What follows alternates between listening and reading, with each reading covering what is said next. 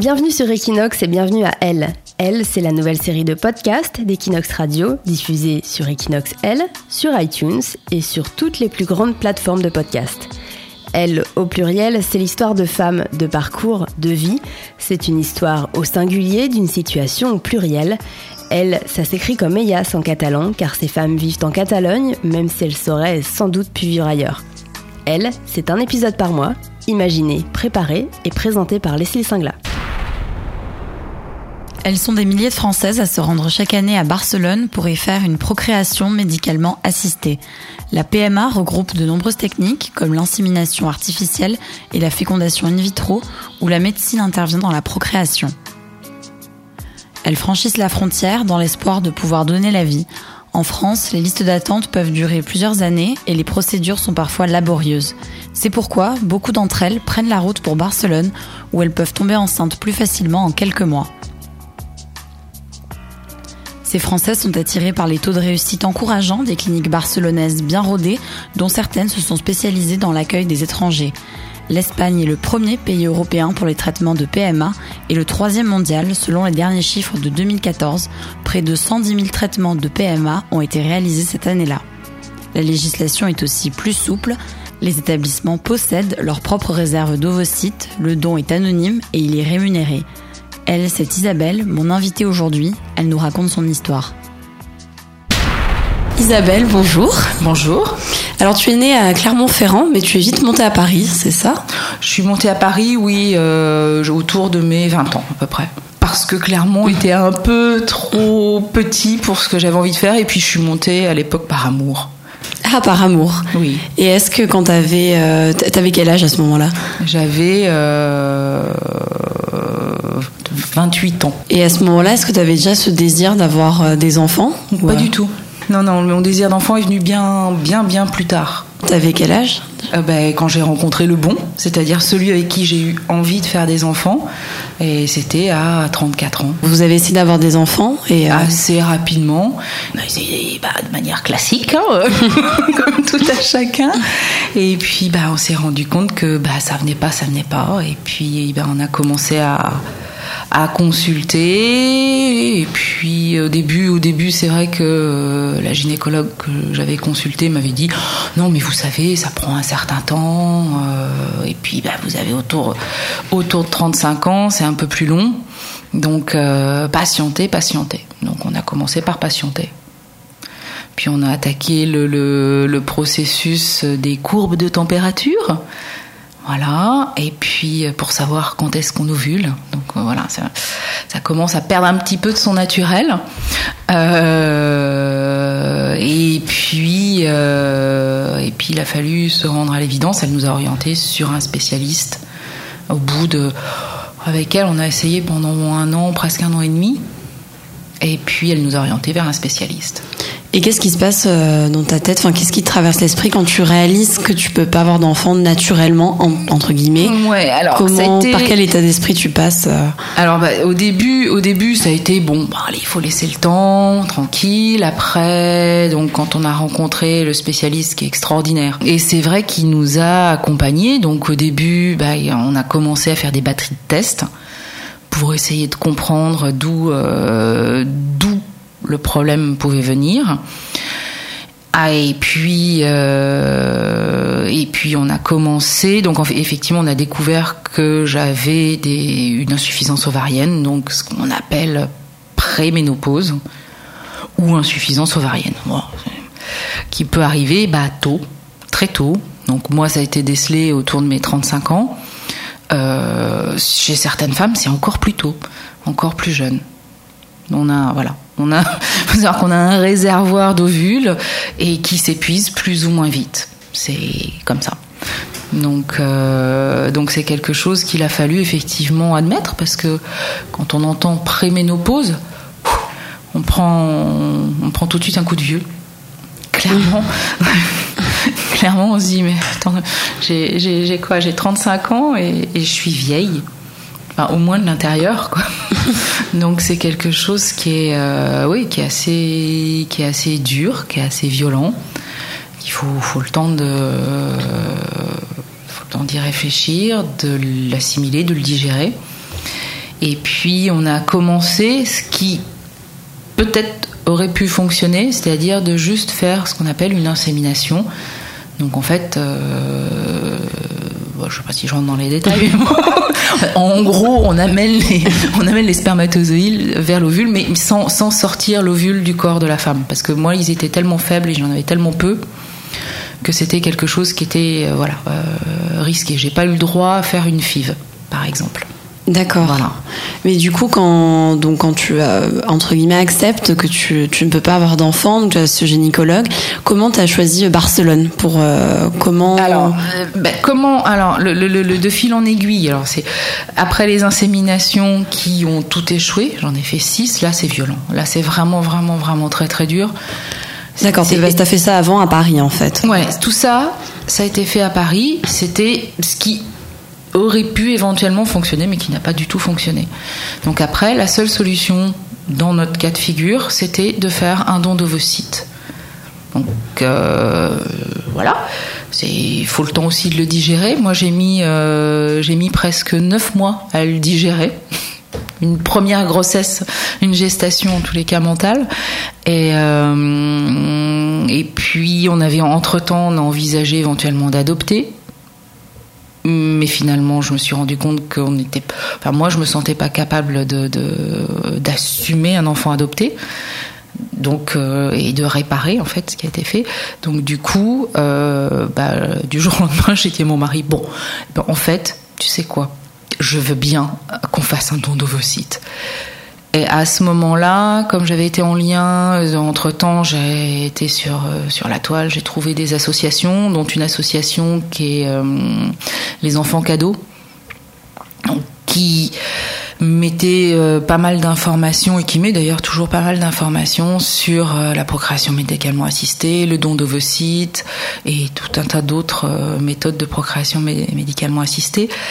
Et Barcelone est pour moi devenu une évidence parce que un, on connaissait. Alors séparément, c'est marrant, l'un comme l'autre, mon mari et moi, on n'y était pas allés ensemble, mais l'un comme l'autre, on y était déjà allés et on aimait cette ville.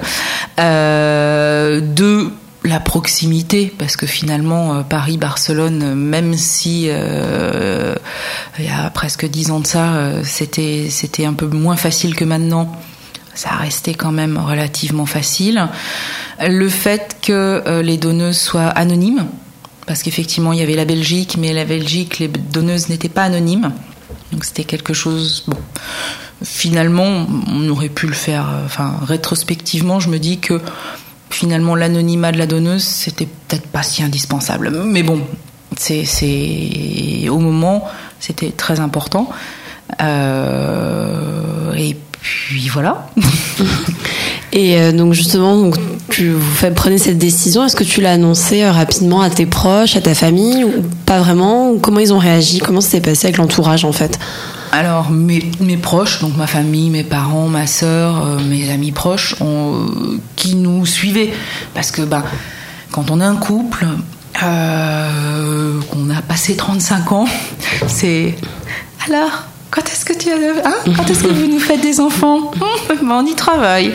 Euh, donc effectivement le, le, le, le fait de, de, de bah, d'une attente en fait de d'enfants pour pour un couple il y avait quand même pas mal de gens qui étaient informés dans mon entourage du fait bah, que c'était difficile qu'on n'y arrivait pas.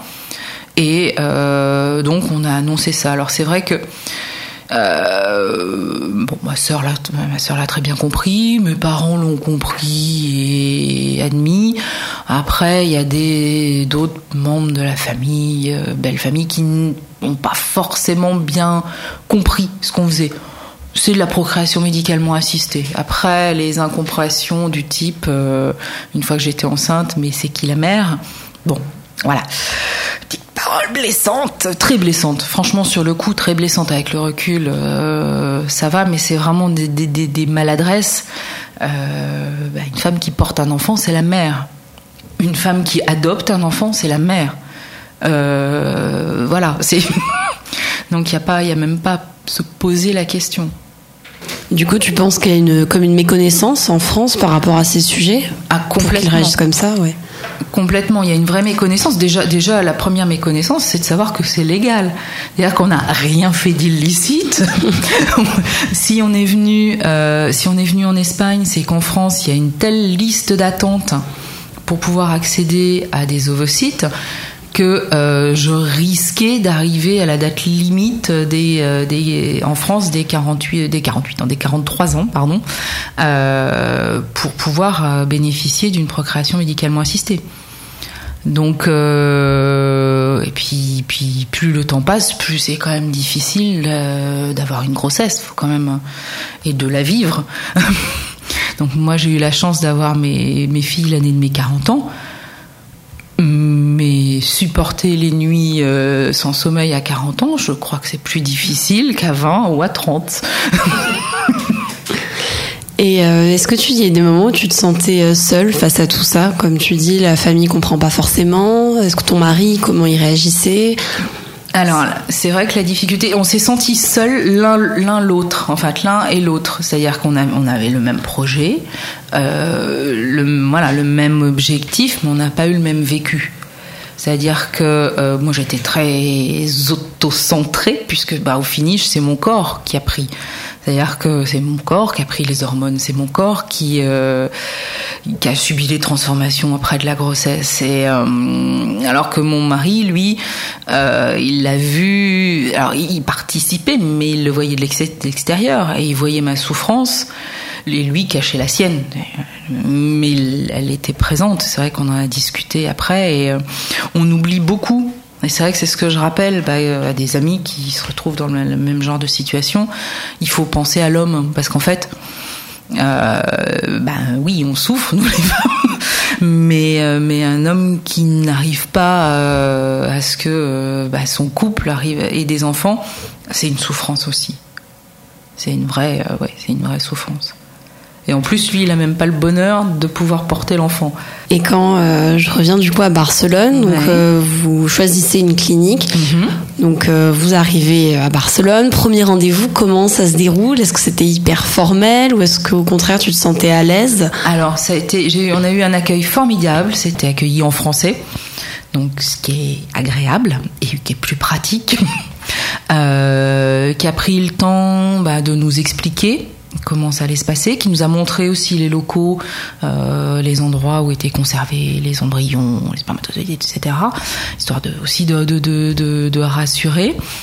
Qui, euh, qui a pris tous nos dossiers, parce qu'il y a tout un, dossier, médical, qui nous a pris en photo. Ça, c'est euh, quelque chose d'assez important, parce qu'en fait, l'objectif était de trouver une donneuse qui soit, je dirais, compatible avec, euh, avec nous, en fait, qui nous ressemble. Pour que les enfants, si nous ne souhaitions pas le dire, chose qu'on n'a pas fait, nos filles sont parfaitement au courant de leur parcours, mais si on ne souhaite pas le dire, normalement, les donneuses sont vraiment choisies euh, pour, pouvoir ressembler euh, au couple. Et après tout ça, donc commence le processus. Donc euh, tu en as parlé tout à l'heure, les traitements, et c'est pas sans conséquence pour toi, parce que c'est des hormones, des kilos en trop, des sautes d'humeur. Tu m'avais quand même raconté que tu étais un vrai dragon à ce moment-là. J'ai retenu la phrase. c'est totalement. Non, mais c'est, c'est, alors, faut quand même savoir, et il faut, alors, faut en excuse, enfin, faut, je m'excuse et j'excuse toutes les femmes qui prennent des hormones pour ce parcours. Ce n'est pas de notre faute. Mais euh, la surdose, alors on connaît toutes plus ou moins, dans une moindre mesure, les sautes d'humeur au moment au moment des règles chaque mois. Euh, bah, dites-vous toutes que c'est toutes et tous que c'est en fait c'est démultiplié, c'est ça puissance presque 100, euh, avec des, une humeur épouvantable, une, euh, une, sensibilité, mais alors à pleurer pour un oui, pour un non, c'est, c'est, enfin vraiment c'est, c'est horrible, ou euh, ou à l'inverse à hurler pour un oui, pour un non. C'est pour l'entourage, c'est horrible, et puis tout le monde. tout le monde n'est pas au courant au moment au moment du parcours. Tout le monde n'est pas au courant et c'est vrai que les gens comprennent pas nécessairement son, son caractère quand normalement on est naturel plutôt sympathique. Mais, mais vraiment, ouais, c'est une grosse, c'est une transformation, mais, mais bon, voilà, c'est, c'est vrai que c'est hormonal. Et puis, il y, a la transformation physique, il y a la prise de kilos qui est due aux hormones, clairement. Et à ce moment-là, comment est-ce que tu arrivais à accepter ton image Justement, comme tu dis, c'est une transformation. Comment, en tant que femme, tu te sens ou tu réalises pas Comment? Bah, c'est alors franchement, tant que ça, alors la, prise de poids avec les hormones, quand ça marchait pas, parce que j'en avais déjà pris pour euh, pour la première phase, donc avant le don d'ovocytes, quand ça marche pas et quand on est en échec, c'est absolument insupportable. Quand finalement on tombe enceinte, euh, bon bah de toute façon on grossit. donc c'est masqué. Et puis bah après la difficulté c'est de s'en débarrasser. Mais bon ça c'est une autre histoire. Donc c'est vrai que c'est euh, non c'est pas facile. C'est pas c'est c'est clairement pas facile d'accepter de, de d'avoir son corps qui change. Mais c'est pas facile pour les femmes qui tombent enceintes aussi naturellement hein. Beaucoup de femmes enceintes n'arrivent pas à reperdre tous ces kilos. Mais je pense que la prise d'hormones accentue quand même la difficulté. Comment tu gères par rapport T'avais un emploi à ce moment-là? Bien sûr. Non, clairement, clairement, quand on est quand on est en processus de de, de, de PMA, le couple est, est 100% orienté avec l'esprit monopolisé par un seul objectif, c'est avoir des enfants. Et c'est vrai que, alors même si on a, on a, on a quand même, on a, on a profité un petit peu, on a quand même voyagé et euh, heureusement, mais euh, mais vraiment, alors ça n'empêche pas de travailler. Et attention, hein, performante au travail, il faut même pas exagérer, mais mais c'est vrai que entre guillemets les, les les loisirs, les pensées, en fait le temps, le temps, le temps disponible euh, est monopolisé par ça par se documenter, par aller sur le forum de, de l'association, échanger. Euh, c'est vraiment quelque chose de très, de très, très, très prenant. Ton premier rendez-vous à Barcelone, c'était au printemps 2008, si je me trompe pas. Exact. Et, euh, un, et un jour, tu apprends euh, que tu es enceinte après euh, donc les traitements et tout. Comment, euh, comment tu te sens ce jour-là pour C'est une libération un truc incroyable. Alors, faut dire que euh, c'est un phénomène assez curieux, c'est que le, jour même où on m'a fait l'implantation donc des, embryons, c'était le 14 juillet 2008. Je pourrais jamais l'oublier. je me suis déjà sentie enceinte ce jour-là. C'est un fait, c'est quelque chose qui est indicible, incroyable. Euh, mais je me suis sentie enceinte. Après, à l'annonce des résultats, c'est le début des angoisses qui ont commencé en vérité parce que quand on fait sa première prise de sang qu'on a alors j'avais un très très fort euh, taux bah, ce qui annonçait euh, les jumelles. Euh, mais du coup il y a, une appréhension bah, une appréhension de les perdre de, de, de, alors je savais pas que j'en avais plusieurs à l'époque, mais une, peur que, que, que ça tienne pas, parce que c'est pas parce qu'on a un premier résultat que l'enfant va aller jusqu'à terme. Donc euh, c'est le début des angoisses. Et puis c'est le début des angoisses de parents. Euh, là maintenant c'est foutu, c'est à vie. Et elles sont nées euh, en 2009 en bonne santé. Elles sont nées le 17, euh, le 17 mars 2009 en excellente santé. Euh, fierté de les avoir, leur avoir donné vie par voix basse. Donc ça c'est, j'étais contente, je, je, le voulais. Et ouais tranquille. Elle faisait, alors elles n'étaient pas énormes, enfin elle faisait quand même, euh, l'une faisait un peu plus de 3 kilos, l'autre un petit peu moins, donc euh, deux beaux bébés. Et donc maintenant elles ont 9 ans elles vont avoir 9 ans. Elles vont avoir 9 ans. Comment ça se passe avec elles? Est-ce que tu en auras parlé de par quoi t'es passé? Comment tu expliques à des enfants euh? Alors attention, je leur ai pas raconté toutes mes souffrances. Hein. Non. ça c'est non, mais effectivement depuis le début, ça c'est vraiment c'est une volonté de notre part. Euh, on n'avait pas du tout envie de cacher les choses parce qu'il n'y a pas de honte à avoir. Voilà, déjà. Euh, et parce que c'est pas bon en plus de cacher aux enfants la vérité. Donc, euh, donc depuis le début, on leur raconte, même, toute petite, j'ai même, créé un conte euh, pour elle où je expliquais qu'il y avait un roi, une reine qui était désespérée et de pas avoir d'enfants, qu'elle est au pays des bébés. Enfin, ouais, c'est pas mal. Un jour, un jour, il faudra que je sorte. Je l'ai toujours. Mais Et, euh, et du coup, euh, bah, de fil en aiguille, enfin, elles, elles, l'ont compris.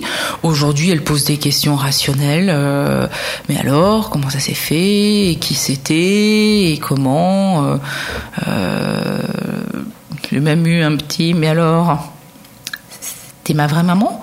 Bah oui, ma fille. C'est violent aussi, mais bon. Ça fait partie aussi des, des, des, étapes de, de, de réflexion. Je préfère encore que ça soit maintenant plutôt que de me le prendre à l'adolescence, même s'il y a des chances que je me le reprenne à l'adolescence. Mais bon, c'est, je pense que c'est, vaut mieux le dire et expliquer les choses et répondre aux questions, surtout. C'est-à-dire que petite, c'était sous forme de conte. Il y a des livres aussi hein, euh, qui expliquent aux enfants euh, comment, enfin voilà, les différentes méthodes de, procréation médicalement assistée. C'est important de, le, montrer comme ça aux, aux enfants. Et puis derrière, eh ben, quand il y a des vraies questions, ben, on répond. Du coup, elles sont nées donc en 2009. Donc à l'époque, tu vivais encore à Paris avec ta famille. tout à fait.